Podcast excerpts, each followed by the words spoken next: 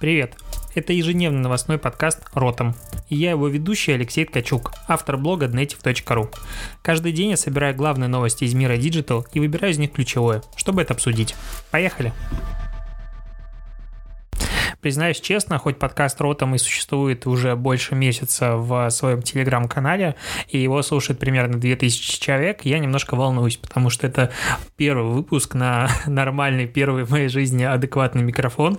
Я себя чувствую буквально в подкастерской, но в любом случае переходим к новостям, к главным новостям, которые произошли сегодня, 9 января. А, наверное, стоит начать вообще с э, немножечко такого обсуждения, что происходит в социальных сетях.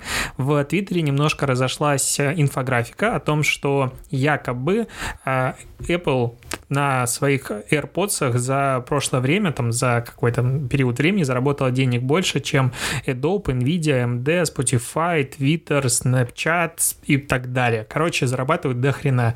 И чуть-чуть не догнал Uber, Tesla и Netflix. И это абсолютно чушь, а, потому что мне понравилось, как ну, скажем так, опровергаются эти факты внутри англоязычного интернета в Твиттере, потому что пришел чувак а, и корреспонденту, сейчас скажу, какого издания, а, непонятно какого издания. В общем, он на пальцах объяснил, почему эти данные такой инфографики абсолютно глупость. Потому что подобная инфографика очень часто как раз-таки распространяется за счет того, что она визуально простая, она интересная, она красивая. Не надо долго думать и видеть, что типа, вау, охренеть, а, одни наушники зарабатывают денег больше, чем тут огромные корпорации трансатлантические.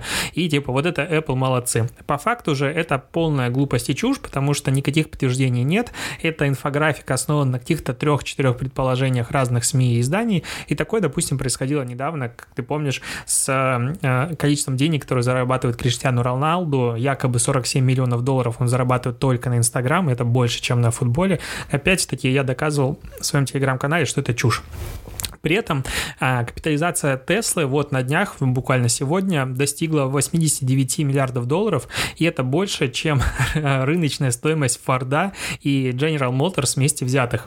Что забавно, Тесла производит, э, за год произвела 367 тысяч автомобилей и продала с половиной. При этом а, только Ford и General Motors каждый поставили хотя бы по штатам по 2 миллиона долларов. То есть эти компании производят, продают, имеют намного большую рыночную долю э, каждая, чем Tesla, при этом стоит меньше, потому что в них не верят, все верят сейчас в Илона Маска, и это реально очень крутой маркетолог. Он, э, не знаю, видел или нет, вчера или позавчера открылась фабрика э, Теслы в Китае, и Илон Маск там что-то читал, какую-то речь и прочее, прочее, и он танцевал. Он вышел, что-то снял пиджак, потанцевал туда-сюда, и по сути из-за танца только это обсуждалось. То есть все СМИ писали не о том, что он фабрику открыл, а о том, что он станцевал на своей как раз-таки открытие якобы, ну, формата глупый дурачок. При этом он получил огромное количество бесплатного охвата за счет такого небольшого пиар-повода. И мне кажется, каждый такой поступок, он происходит не случайно. Либо сам Илон Маск, самый гениальный маркетолог сегодня современности, либо у него есть крутая команда профессионалов-пиарщиков, которым говорят, что делать. Вот, к новостям более близким про Телеграм. Вообще Телеграм люблю, обожаю, считаю его лучшим мессенджером или, возможно, социальной сетью текущей. Ну, лично я получаю там львиную долю информации. И суд США а, отказал, точнее, разрешил Телеграму не раскрывать данные о том, куда они потратили деньги. То есть а, комиссия по ценным бумагам на днях требовала от а, Павла Дурова раскрыть, куда же они потратили, хотел сказать, просрали. Нет, потратили 1,7 миллиарда долларов, которые получают инвесторов на запуск а, своей блокчейн-платформы Тон и криптовалюты Грамм. И вот суд э, Южного округа Нью-Йорка разрешил Телеграму не раскрывать комиссии по ценным бумагам как раз-таки информацию о банковских операциях, куда потратили деньги. При этом они потребовали у Телеграм к 9 января, то есть сегодня, должны они предоставить э, подтверждение, ну, сегодня по американскому времени, то есть условно завтра мы узнаем, чем это закончится, а куда же условно говоря, э, подтверждение того, что банковские операции подпадают под иностранное законодательство о защите данных. Если, как я понимаю, это не будет произведено, то все-таки Телеграму придется объяснить, куда были потрачены деньги и не является ли это мошеннической схемой. Так, идем дальше, потому что новостей сегодня достаточно много, а не хочется выпуск растягивать, хочется укладываться в 10-15 минут. Warner Brothers начнет оценивать э, потенциальный успех своих фильмов с помощью искусственного интеллекта. Они э, подписали соглашение со стартапом Cinelytic, господи, дай мне сил произносить эти названия постоянно. Так вот, и э, эта студия сейчас начнет тестировать технологию для своих международных проектов.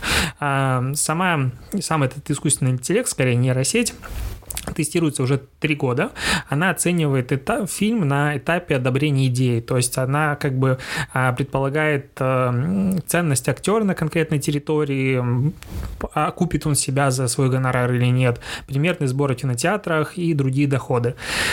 А, ну, скажем так, я считаю, что лучше бы Warner Brothers и другие кинокомпании начали давать а, нормальные гонорары сценаристам и давать им свободу, чтобы они начали делать адекватные фильмы, а не пытаясь предугадать интересы пользователей с помощью вот всякого говна, потому что большая часть того, что выходит на рынок фильмов, смотреть совершенно неудобно. Если ты смотрел последний господи, как называется, последнюю часть Звездных войн, лично мне было стыдно. То есть я пришел на Звездные войны с ощущением того, что сейчас я увижу наконец-то завершение чего-то, и мне все объяснят. За... Они дали мне только больше вопросов, сказали, иди читай, читай канон. Ну, охренеть вообще, типа, посмотрел фильм, иди теперь книжки прочитай три, чтобы понять, что в, кни... э, в этом фильме было. Так, дальше про Твиттер. Сегодня какой-то такой дайджест новостей. Твиттер э, сделал реально очень крутую штуку, ну как крутую, пока непонятно, насколько сильно она повлияет на экосистему, хотя, казалось бы, она небольшая. Так вот, а, Твиттер в первом квартале 2020 года, то есть в ближайшие несколько месяцев, начнет тестировать функцию ограничения количества пользователей, которые могут отвечать на конкретный твит пользователя. Соответственно, будет четыре режима приватности. Global, Group, Panel и Statement. А, Global, соответственно, все могут отвечать. Group а, могут отвечать только те люди, на кого ты подписан. Такое же есть в Инстаграм, допустим. Panel — это те, кому я, условно говоря, добавил в возможность мне отвечать. И Statement — все не могут отвечать. То есть полностью этот твит не будет а, получать никаких реплаев. Что забавно, э, что как бы Твиттер всегда был местом э, самого тесного контакта, условно говоря, селебов и небожителей нашего мира с обычными людьми. То есть ну, там условный Трамп или кто угодно мог получать твиты и комментарии, это могли другие люди обсуждать от любого человека. А сейчас э, как бы одна из своих таких фишек, когда ты можешь пообщаться на расстоянии вытянутой руки, ну, условно на расстоянии клавиатуры с любым человеком, этого лишается экосистема. Интересно, как это отразится отразится как раз-таки на активности.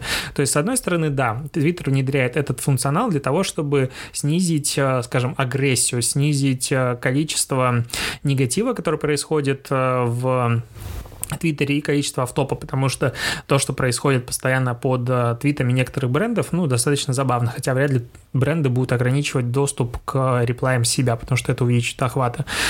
Ну вот звезды, возможно, а, устали от потока говна в их адрес, и поэтому быстренько а, этот функционал внедрят и потеряют э, платформы часть а, прелести. При этом, как бы главная вещь, которую просят постоянно пользователи в Твиттере, это добавить кнопку редактирования твита, потому что на данный момент эта социальная сеть является единственной, в которой нельзя отредактировать то сообщение, которое ты публиковал.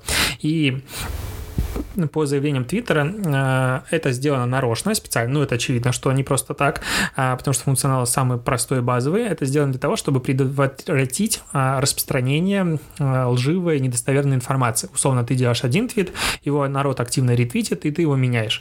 Тут можно было бы сделать все просто, чтобы менялся, допустим, только оригинальный твит, а реплаи не менялись, к примеру, или что-то сделать версии, допустим, постов, которые были отредактированы, ну, версии до редактирования, чтобы можно было это увидеть. Но в любом случае людям не хватает, а Twitter говорит о том, что эта кнопка не является приоритетом. Ну, как бы забавно. А еще про новости социальных сетей, это самая близкая для меня тема. Что происходит с Фейсбуком? А в моменте, когда большая часть а, социальных сетей и сервисов начала сейчас а, в преддверии выборов в Штатах отказываться от политической рекламы и таким образом зарабатывать себе дополнительные очки, Facebook решил не терять бабло, потому что если Twitter, а, по-моему, этот Spotify и прочие ребята отказались от политической рекламы, то все бабки пойдут куда? Понятное дело, на основную площадку для общения. Facebook решил не отказываться от политической рекламы, но при этом как бы предлагает пользователям больше контроля, то есть и вашим, и нашим, пытается сесть на два стула. А что произойдет? Теперь пользователи смогут увидеть приблизительный охват всех политических, избирательных или социальных объявлений, узнать, как много людей а, смог привлечь, хотел привлечь рекламодатель. Кроме того, а, в библиотеке рекламных объявлений появится возможность поиска по отдельным фразам, группировка похожих объявлений и так далее. А, что еще будет? А, пользователи смогут контролировать рекламу, настраиваемую по спискам. То есть, если рекламодатель создает рекламу на основе, допустим, а, email-адресов или телефонных номеров, я смогу, как пользователь, отказаться от всей рекламы, которая была настроена таким образом. И такой функционал заработает в первом квартале 2020 года. Ну, как бы вот. Во всех странах э, это будет доступно, э, где компания применяет отказ от ответственности за рекламу с пометкой будет условно оплачено. А забавно, как э, Facebook хочет заработать денег на рекламе. Я, честно говоря, не могу его в этом судить, потому что это абсолютно адекватный подход. Если деньги будут на избирательную кампанию в любом случае потрачены, пускай они будут потрачены в мой карман, условно, чем в другой. Но как бы разница в подходах э, на фоне репутационных рисков интересует. А, немножко про репутацию. Тут Apple а, выступила на CES 2020, это произошло в первый раз за 27 лет, и а, Старший директор по приватности Apple Джейн Хорвард э, рассказал о том, что Apple применяет, э, ну, начала применять э, ну, не фильтр, а алгоритм, который сканирует в автоматическом режиме все фотографии, которые загружаются в облако iCloud и определяет, есть ли там фотографии сексуального насилия над детьми. И если такое есть, соответственно, фотографии удаляются и пользователь блокируется.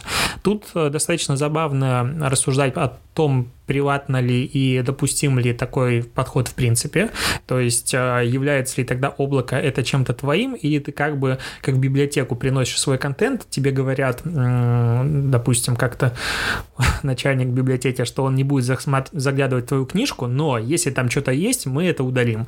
А, и почему, если, допустим, насилие над детьми сексуального характера, понятное дело всем, что это ужасно и точно должно это предотвращать, но почему нет там фотографии, не знаю, а, в принципе, убийства или каких-то жестких сцен, или каких-то дополнительных штук, там, не знаю, наркотиков. Почему эти вещи тоже в автоматическом режиме не сканируются?